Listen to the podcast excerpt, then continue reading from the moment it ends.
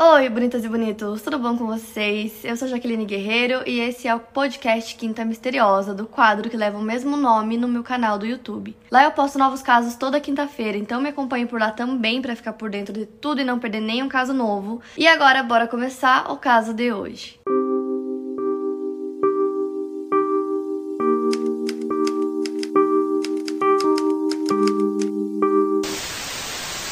Caso que eu vou contar pra vocês hoje, vocês me pediram muito, mas tipo assim, muito mesmo, em todas as minhas redes sociais.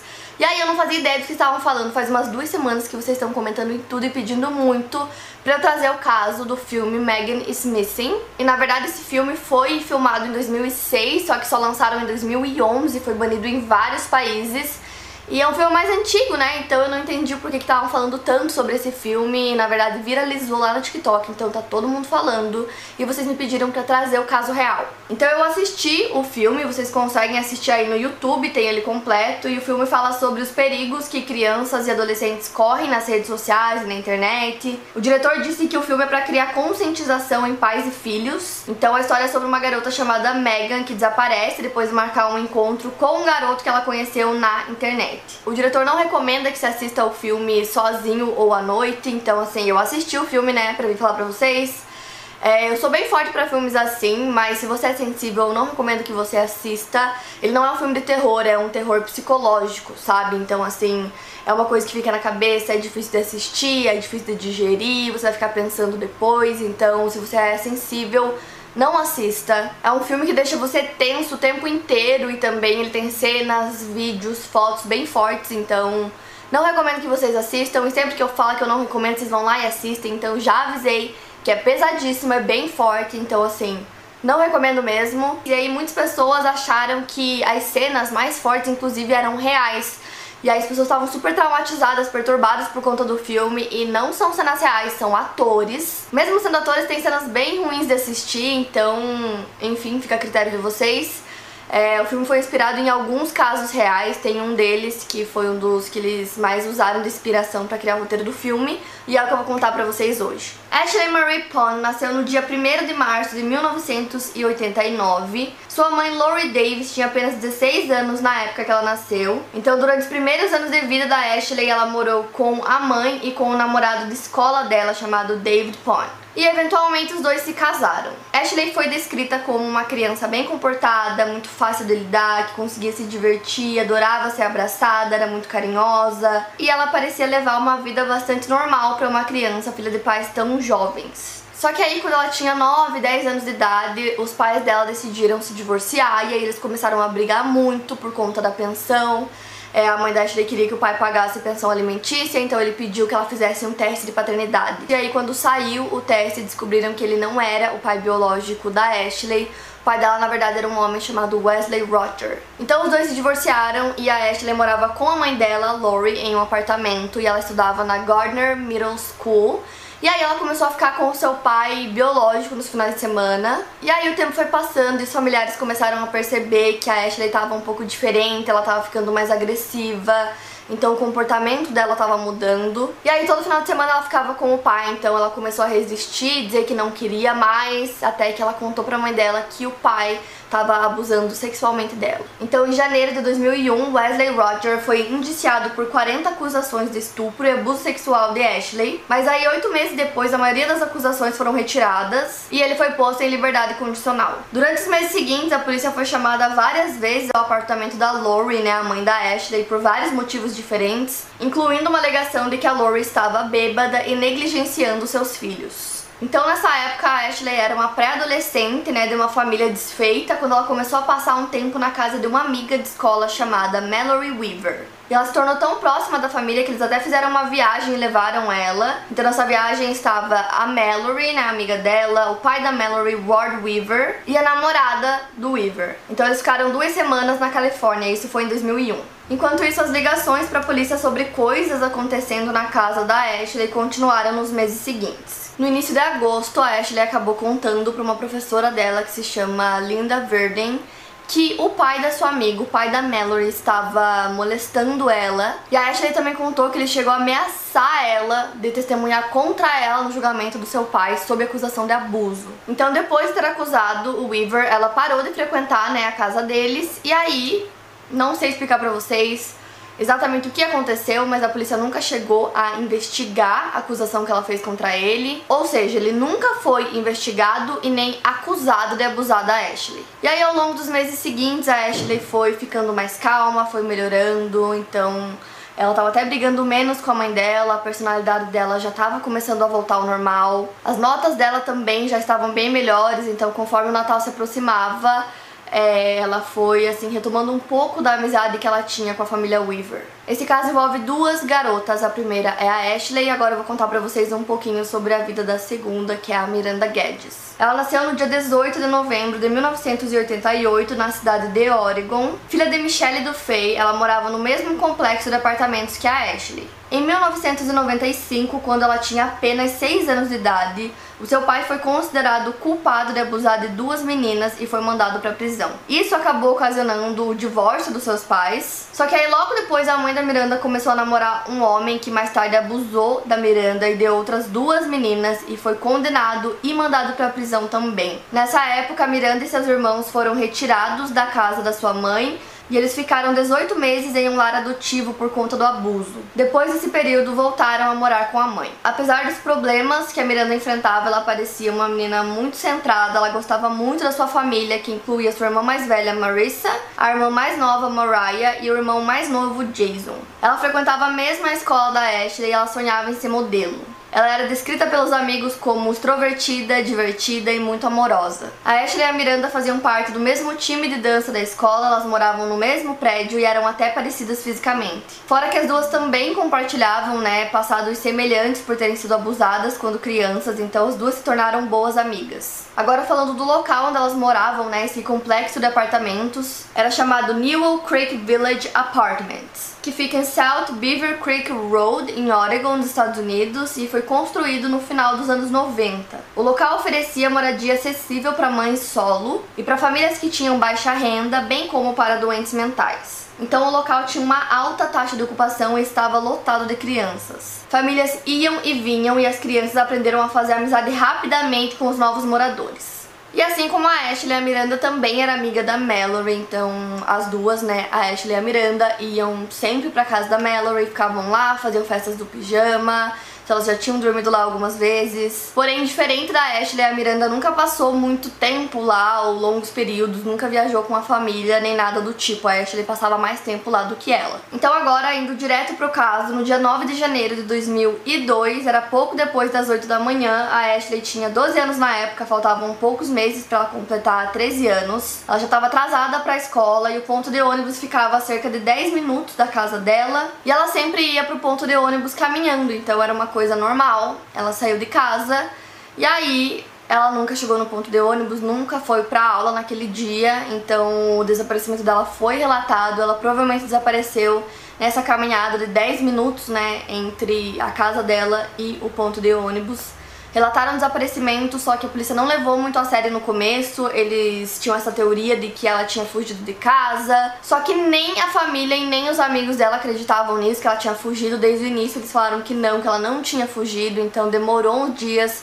para que eles levassem a investigação a sério. E aí quando eles começaram a levar a investigação mais a sério, eles conversaram com várias pessoas que conheciam a Ashley, amigos, familiares, e eles conversaram com a Miranda, que era uma das melhores amigas dela. E a Miranda esteve muito presente, né, muito envolvida na investigação da amiga, e ela até chegou a contar pra polícia várias coisas que a Ashley tinha confidenciado apenas a ela. Como, por exemplo, a Miranda contou que a Ashley tinha passado mais tempo na casa dos Weaver do que ela, e a Ashley contou pra ela que o Lord Weaver, que é o pai da Mallory, né, da amiga delas, era muito violento e que ele abusou dela durante suas férias na Califórnia. Inclusive, a Miranda tinha até alertado as suas amigas para ficarem longe da casa do Ivor porque ela sentia que ele era muito perigoso. A família da Ashley e os amigos dela tava todo mundo muito preocupado e essa investigação não andava.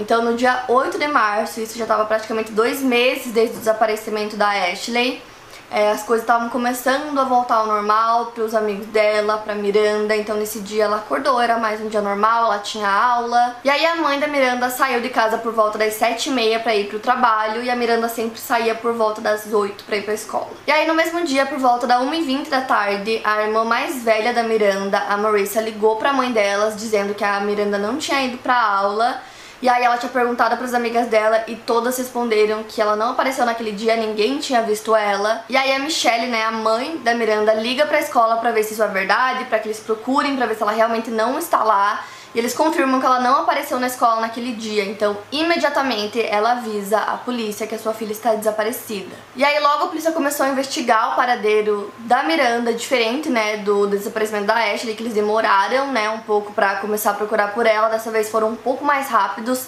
Porque agora eles tinham duas meninas desaparecidas, duas crianças praticamente, né? Uma tinha 12, a outra 13. E aí a polícia continuou investigando o desaparecimento das duas e eles não conseguiram encontrar nada. E eles tinham ainda essa teoria de que elas tinham fugido de casa. Mesmo as famílias dizendo que não, que elas não tinham histórico algum de fugir de casa e que isso com certeza não tinha acontecido. E por mais que elas tivessem fugido, eram duas crianças, eu acho que Desde o início eles tinham que ter levado né, essa busca mais a sério. E aí, sem nenhuma pista nova para seguir, a polícia começou a investigar a possibilidade do culpado ser alguém que as meninas conheciam. Eles começaram a acreditar que o culpado tinha um tipo alvo de garotas, porque a Ashley e a Miranda eram muito parecidas fisicamente tinham praticamente a mesma idade, elas faziam as mesmas atividades, elas gostavam das mesmas coisas e mais importante que tudo isso, as duas desapareceram fazendo o mesmo caminho, que era do apartamento onde elas moravam até o ponto de ônibus para ir para a escola. Então foi nesse caminho, elas nem sequer chegaram no ponto de ônibus, foi no caminho que as duas desapareceram. E aí a polícia começou a investigar várias pessoas que moravam no mesmo local que as meninas, né, naquele mesmo complexo de apartamentos. Então no fim eles tinham uma lista de 28 pessoas que eles estavam investigando e investigaram por meses, mas eles não tinham nenhuma evidência real de que um crime realmente tinha acontecido, eles literalmente não tinham nada. E aí as pessoas que moravam na cidade, né, em Oregon, estavam super preocupadas porque aparentemente tinha um sequestrador à solta e elas achavam que ele estava apenas esperando, né, para sequestrar a próxima vítima, já que a polícia não tinha encontrado nada, não tinha prendido ninguém. Mas a mãe da Miranda e da Ashley acreditavam que o culpado conhecia as duas meninas E aí a polícia começou a se concentrar nisso, de que o culpado provavelmente conhecia as duas meninas, começaram a investigar, a conversar novamente com vários suspeitos. Eles interrogaram até pessoas que eles tinham interrogado lá no comecinho, quando a Ashley desapareceu, interrogaram novamente agora. Só que aí não levou a nada e nenhuma prisão foi feita. Até que no dia 13 de agosto de 2002, um garoto chamado Francis Weaver ligou para a polícia alegando que o seu pai tentou abusar da namorada dele de 19 anos e que ela conseguiu fugir. E o pai do Francis é o Ward Weaver. E ele também contou que o pai dele estava envolvido no sequestro da Ashley e da Miranda. Contou que as duas eram amigas da irmã dele, da Mallory, que elas viviam na casa dele e que o pai dele estava envolvido. Então pensem, isso foi sete meses depois do desaparecimento da Ashley, sendo que a casa em que os Weaver moravam ficava exatamente no caminho que as meninas faziam até o ponto de ônibus. Elas passavam na frente da casa, que ficava muito próxima do complexo de apartamentos, era uma casa alugada que a família Weaver morava. A Ashley já tinha acusado o Ward Weaver de ter abusado dela, e apenas depois dessa ligação que ele virou o principal suspeito do caso. Porque antes ele já era considerado um suspeito, só que ele sempre dizia que ele era inocente e a polícia nunca investigou a fundo se ele estava envolvido ou não até que a ligação foi feita. Ward Weaver era um homem brutal, ele tinha uma longa história de violência e agressões contra mulheres, ele tinha uma longa ficha criminal. De qualquer forma, a partir disso, a polícia conseguiu um mandado de busca e no dia 24 e 25 de agosto, eles encontraram os corpos de Ashley Pond e Miranda Guedes na propriedade do Ward Weaver. O corpo da Ashley foi encontrado dentro de um barril enterrado em um buraco e em cima desse buraco foi construída uma laje de concreto que o Ward tinha construído pouquíssimo tempo depois do desaparecimento da Ashley. Tanto que que a madrasta da Ashley, que sempre desconfiou do Weaver, escreveu tipo uma plaquinha e colocou lá no local escrito desenterre-me. Já os restos mortais da Miranda foram encontrados em uma caixa em um galpão na mesma propriedade. Eles realizaram uma autópsia que confirmou a identidade das duas meninas. O que aconteceu com as duas após o sequestro não se sabe exatamente mas a Ashley tinha tomado 5 doses de whisky antes da morte dela. Provavelmente foi obrigada a tomar E aí, quanto a Miranda, não se sabe é, o que aconteceu antes da morte dela. E pra mim, assim, a pior parte é a questão de que a Ashley já tinha prestado uma queixa contra o Ward Weaver, entendeu? Então, se a polícia tivesse investigado a fundo, provavelmente ele estaria preso e as duas poderiam estar vivas hoje. Então é muito frustrante porque as pessoas falam o tempo todo para as mulheres falarem quando acontecer alguma coisa, né? As pessoas ficam encorajando as mulheres e meninas a sempre falarem. E aí quando ela vai e fala, tipo, nada acontece. E eu falo isso de uma forma geral, não só no caso dela, mas em vários casos. É, que a polícia não investiga, que eles não vão atrás para saber o que realmente aconteceu. É óbvio que não tinha como eles saberem que ele era um assassino, só que ao mesmo tempo a queixa foi feita. Então, independente de ele ser um assassino ou não, ele já tinha uma longa ficha criminal de acusações contra mulheres. Só que eles não investigaram nada. Então é muito frustrante, assim, no modo geral, falando que, sabe, a polícia muitas vezes haja exatamente dessa forma e não proteja mulheres e garotas e aí aconteçam crimes horríveis como esse. Em 2 de outubro de 2002, o Weaver foi indiciado e acusado com várias acusações diferentes, então além das acusações de assassinato da Miranda e da Ashley, ele tinha várias outras acusações de outros crimes não relacionados. Ele se declarou inocente de todas as acusações, mas para evitar a pena de morte, ele confessou ser culpado de assassinar as amigas da sua filha. Ele recebeu duas sentenças de prisão perpétua sem possibilidade de liberdade condicional pelas mortes de Ashley e Miranda. A irmã mais nova da Miranda, que se chama Mariah, virou advogada e ela tenta ajudar em casos como o da sua irmã. Inclusive, ela visitou o Weaver duas vezes na prisão porque ela disse que precisava conversar com ele, precisava perguntar o porquê, precisava entender ela disse que ela não conseguia viver em paz. E aí ela disse que o Weaver confessou ter assassinado a Ashley porque ele tava com medo de ir preso, já que ela tinha prestado queixa contra ele. E aí ele disse que no dia que a Miranda desapareceu, né, que foi dois meses depois, ele viu ela na rua e ele tava com medo que ela visse ele fazendo alguma coisa, tipo, ele não explicou direito, mas ele ficou, tipo, em pânico. E aí ele chamou ela e disse que a Ashley tava lá, dentro da casa dele, que ela tava assustada, que ela queria ir pra casa.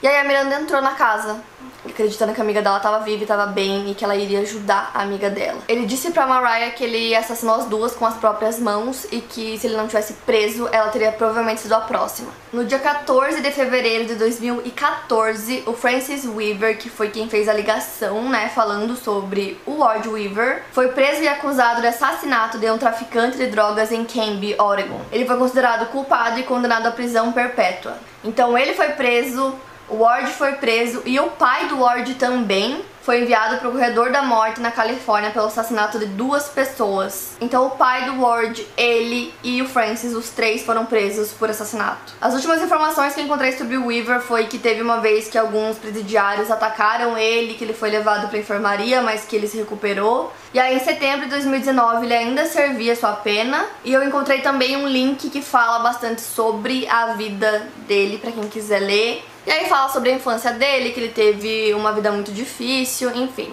Gente, esse foi um dos casos usados, né, como inspiração na criação do roteiro do filme Megan Smith.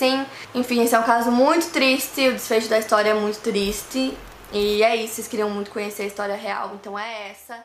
Para mais casos, siga meu podcast aqui no Spotify, lembrando que os casos novos saem primeiro lá no meu canal do YouTube toda quinta-feira. Obrigada por ouvir, até o próximo caso.